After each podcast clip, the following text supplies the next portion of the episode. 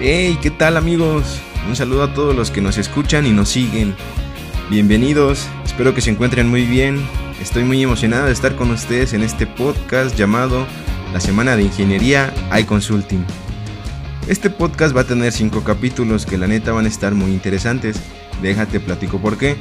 Todos estos capítulos tienen un tema principal que es hacer conciencia sobre situaciones que en estos momentos estamos presenciando.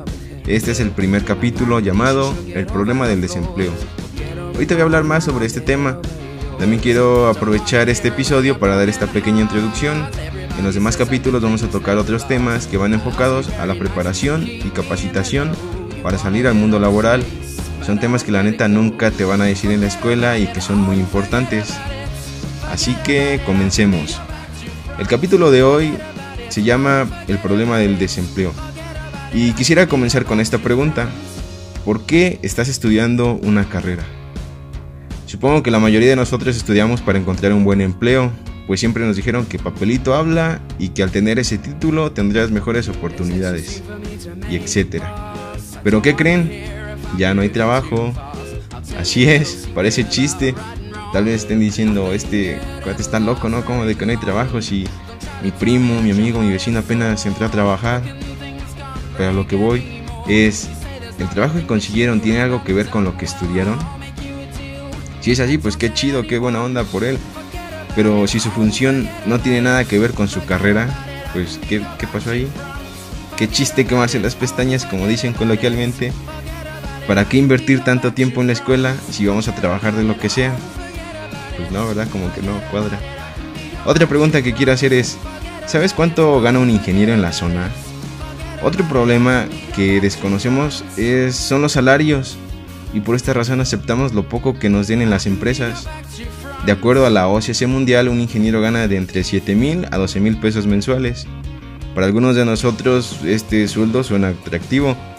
Para una persona que vive sola esta cantidad, pues sí alcanza para subsistir y para poder hacerse algunas cosas, pero para una persona con familia apenas si alcanza para los productos y gastos básicos. Pero, ¿saben en qué se basan estos puestos con salarios altos?